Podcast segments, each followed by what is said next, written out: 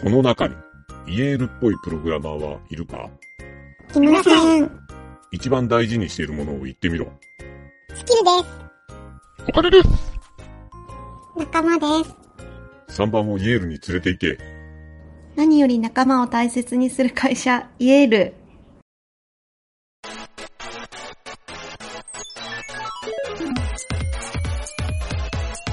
ワンチャップラジオ。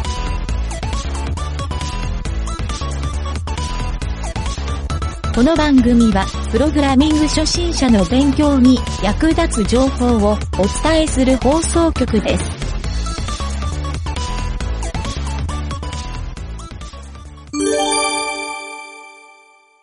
裏技のコーナー。はい、どうも、ゆげたです。酒井です。はい、えー今週の裏技のコーナー始まりましたが、 はい。えー、坂井さんも準備 OK ですか準備は、はい、OK ですよ。え ーよし、じゃあ、行ってみましょうかね。はい。えーじゃあ、ちょっと僕から、今週の1本目。えー僕はですね、今週は、はい。スマホとかノートパソコンの充電のはい。裏技っていうの充を電持ってきたんです。はい。充電の裏技っていうと、新しい分野です ね。あ、そうです、そうです、そうです。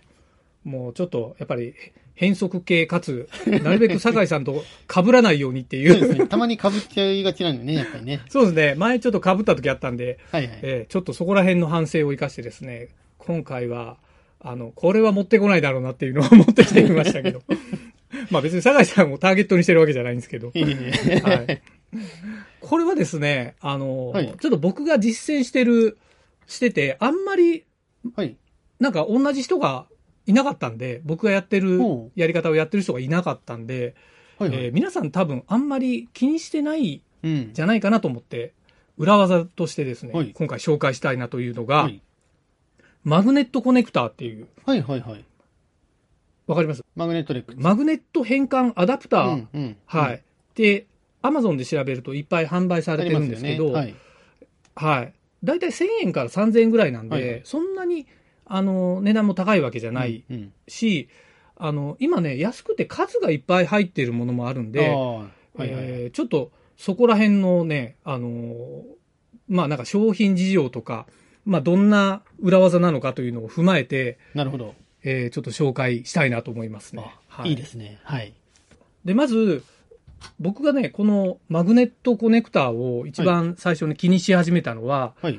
MacBook の Type-C はい。になってから、はい。それまで、えっ、と、MacBook Air とかって、はいあの、マグネット充電してたじゃないですあか。、そうですよね。マグセーフマグセーフ。っていう、はい、があったので、あの、はいその充電僕すごい気に入ってたはい。んですけど、うんうん。で、今、あの iPhone も非接触充電なんで、多分、はいはいはいケーブル挿してやってる人って少ないと思うんですよ。うんうん多分なんかね、その非非接触、地位ですかね。地位の上にこうやって置いて、はいはいは台いの上に置いて、多分家庭ピロって充電されるし、うん。はい。あの、アップルの純正のやつだったらね、磁石でカチってくっついてくれるから、うんうん。意外としっかり充電されるじゃないですか、はいはいはい。で、そういうのがあるんですけど、僕はですね、僕はというか、うちの家族はですね、全員、あの、このマグネットコネクターっていうのを、アップルのうんうんこの、あ、アップルというか iPhone のコネクターのところに挿して、はいはいはい。それで、家にね、2本ぐらい、この充電ケーブルっていうのを、あの、あリビングに置いてあると出してるんですよ。はいはい。なるほどなるほど。そう。で、みんなそこで、充電なくなったらそこで充電してるっていうはいはいはい。のがあるんですけど、なんでこれをやるかっていうと、はい。地位はですね、地位というか非接触充電は、はい。外で充電しづらいんですよね。ああ、確かに確かに。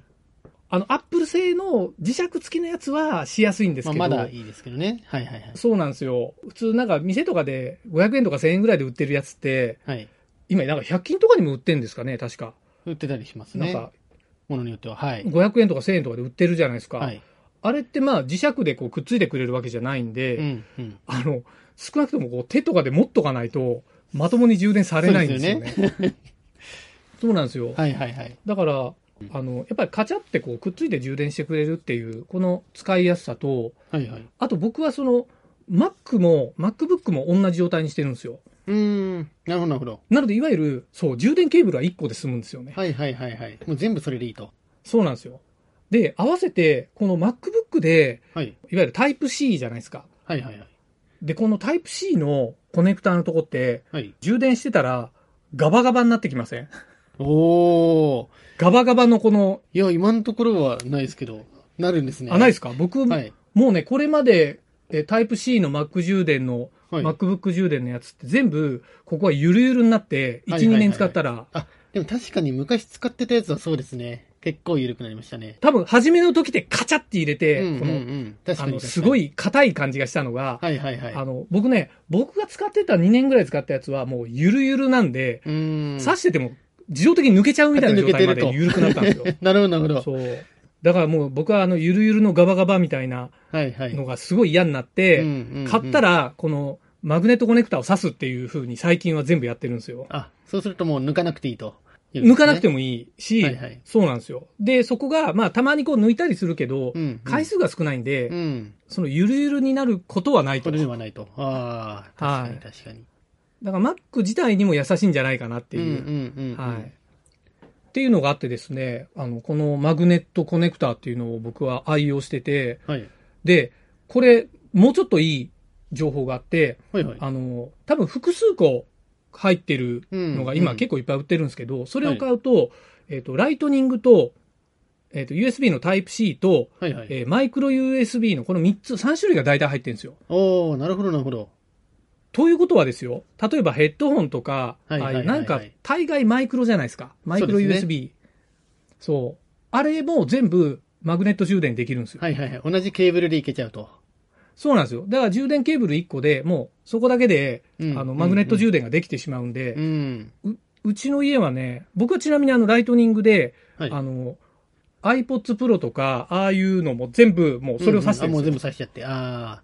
統一されちゃうと楽ですよね。そうなんですよ確。か接に触でいけるものもあるんですけど、うんまうあん充電を1個にした方が、屋外でも意外とトラブることなく、はいはいはい。もうそれ一本さえ持ってれば、大体いけちゃうと。そうなんですよ。僕が買ってるやつは意外とマグネットの力強くて、はい。あの iPhone がこう持ち上がるぐらいのつけてると。強いですね。へえ。そう。、結構ね強いんですよ。あ、なるほど、ね。そういうのもあっ。て、そう。で、ちょっと注意点としては、あの、購入するときに、はい MacBook が使える使えないっていう、そう、電圧が足らないやつとかもあるんはいはいはいでは、い。なるほど、なるほど。そう、スマホは OK なんだけど、MacBook ダメみたいなのもあるんうんで、うんうん、あの、電圧高いの、MacBook いけるの買っとけば、意外とオールマイティーにいける。 もう全部いけちゃうよと。そう。で、電圧高いんで、えっ、と、同時に Mac の充電、Mac じゃないや、iPhone の充電も早くなるっていう、はいはい。確かに確かに。はいそういうメリットもあるんで、えーちょっとね、これはおすすめの、まあ、裏技として紹介をさせてもらった感じなんですよね。いいですね。はい。いや、僕、未だにケーブルを挿してますからね。あ、ケーブル差しパターンですか。そう、挿しながら。ら使うことも結構あるじゃないですか。ありますありでま、非す。接あ、そうそうそう非接。触はね、使いながら充電が非常に大変なんで、あんまり使わない、そうですねそうなんですよ。ああ、充電をする分にはいいんですけど、これそう一なん個ですデメリットがあって、はい。開発の人は、はいはい。あの、ちゃんとしたライトニングを挿さないと、あの、Mac とあ iPhone をつなげたとき通に、信がね。開発で動かせないんですよ。はいはいは い。そうですよ確かに確かに。アプリ開発をするときにつないでて動かすじゃないですか。うんうんうん。あの、エミュレーションとしそうでてす。ね。あれができないんですよ。はいはいはそい。うなるほど。あの時なるだけはね、挿すしかないんですけどほ、ど。あ、そのデメリットあると。そっちの方が圧倒的に回回数が少ないだろうなと思うんまあ少ないで、すからね。はいはい。はいはいなるほど。なのでまあ、そう、この、あって損はしないこのマグネット充電、うんうおん。すすめしたい感じですね。いや、役立つ知恵ですね。ぜひ、あの、ちょっと買うのためらってた人もね、あの、個人的には僕おすすめするので、はいはいはい。えーぜひですね、アマゾンで見かけたら、ポチっちゃってください。ありがとうございます。はい。では、続きまして、2本目いってみますか。はい。じゃあ、こちら僕の方からですね、ご紹介するのは、はい。今日はですね、ウェブサイトの速度を測りましょうツールですねほう。パフォーマンス解ウ析。ェブサイトの速度。はいはいはい。ははいい、で、Chrome ってデベロッパーツールがあると思うんですけども、はい、はいはいそこに、はいあの、パフォーマンスの機能が実はあって、おうはいはいはい。えーデベロッパーツールを開くとですね、タブの中はいにパフォーマンスっていうのがあるんですけど、おうパフォーマンスありますね。はい。はいそこで、まあ、記録ができるんですね。はいはいはいで。えーまあ、その機能は昔からあったんですけど、はい。実は Firefox にもさらに高機能なものが出ましたよっていうのが今回の、おうはい。 Firefox ですか。そうなんるほどですよ。で、久しく立ち上げてないですね。立ち上げないですよね、なかなか。それがですね、今回、そのパフォーマンス解析のツールが非常にこう、見やすく便利だったので、ご紹介したいと思いまへえす。。いいですね。そうですね。で、まあ、Firefox、ある程度最新に近いバージョンなら使えると思うんですけども、はいはいは新しいい。ものを入れてもらって、で、はいあのーよくある、デベロッパーツールですね。ウェブ開発ツールかなはいはいはい。 ?Firefox の場合は。はい。っていうのを立ち上げてもらうと、まあ、同じくパフォーマンスというタブがですね、新たに追加されているんですけども、ほはい。で、そのパフォーマンスパタフォブーマンスに行ってもらうと、う。はい。一番上にボタンが、おもむろに記録を開始というボタンが置かれていてですね、ほうほうほそこから、はい、記録を開始できますと。う。で、記と録を開始。そうはでいすねはい。特定のウェブサイトを開いた後に、はい。この記録を開始等を押してもらって、でそうすると開始を始めるんですね。ウェブサイトを開いて、記録を開始。あれ記録を開始。どうじだゃなろいうですかね。えーあ、ほんま、あ、記録を開始。ありました、ありまあしたあ。りました。そう。記録を開始を記押し録をて、開始。で、その後にです、ね、おー記録してますねまあ、例えばこう、はい中で動かしたりだったりとか、スクロールとかをして動かしたりとほうほうか、なんかリンクをクリックしたりして、はいはい。で、まあ、ある程度動かした。これ一回記録を、はい。記録を停止しないといけないんですかね。あ、途中まで行ったら停止しないといけないですね。なんで、あ、なるほど。停止をして、はいはいはいはい。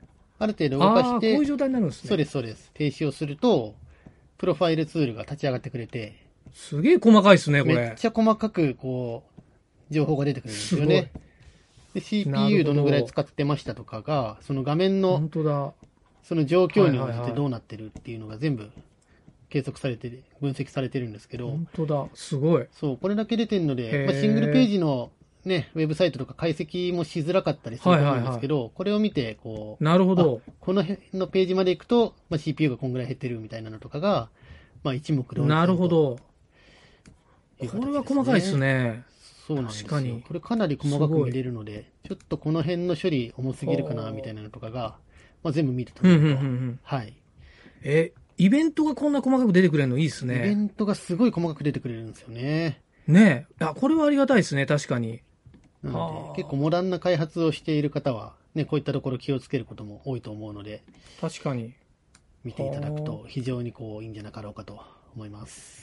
なんかコンソールログを書かなくても、ここ見たら、ある程度分かっちゃう感じですもうね。ほぼここで見ええちゃうんじゃないかなっていうぐらい。うん、そうです見えてきてるねの。で、はい。へえ、面白いかなり。はかどるんじゃないかなとお思いますね。ー確かに。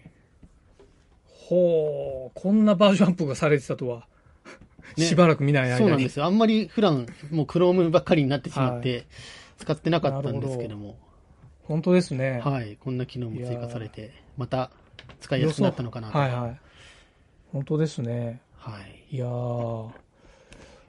Firefox か。久しぶりに立ち上げましたね。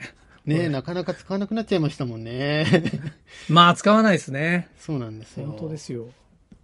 はあ、まあ、こういう機能でね、また復活してくれてもいいかもしれないですね。そうですね。まんべんに。いろいろと便利な機能はね、やっぱり開発してくれてるんだなと思うああので、こういうのがあるんだはあちなみに Chrome とどのぐらい違うかというとこうね、 Chrome あそうかとこ機の能後を比べようと思ったんですけど、結構違うところもあって、なかなか、はいはいはい、はい、確比かべにづらかったんまであすが、そうですよね別物って感じですもんね結構そうですね、だいぶ違うけども、なんか Firefox の方が見やすく整理されている感じはありますね。ああ比べてみると。なんかスピードも Firefox の方がサクサク動く感じですねそうですね。 Chrome なんだろろうこのもっうなさりんで感なんかね、もっさりするんですよね、これが。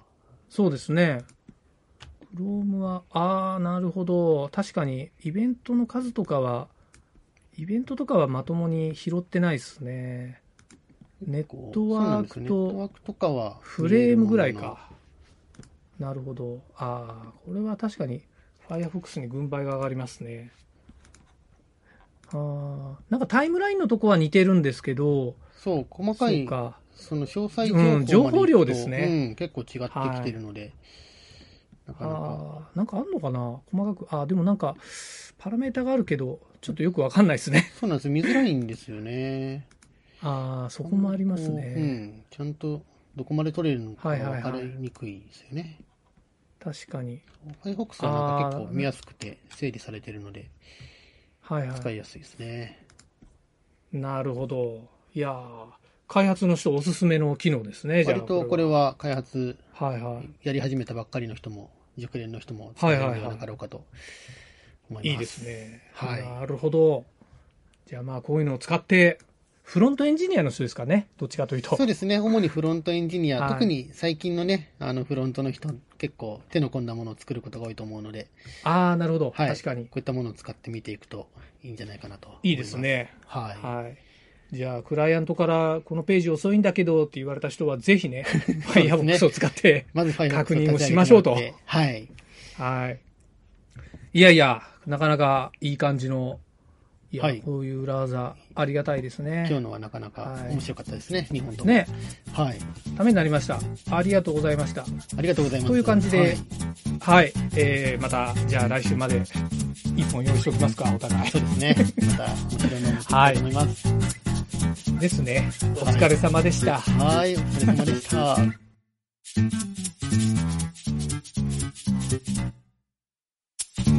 番組ホームページは https コロンスラッシュスラッシュミートドットマークスラッシュラジオです。次回もまた聞いてくださいね。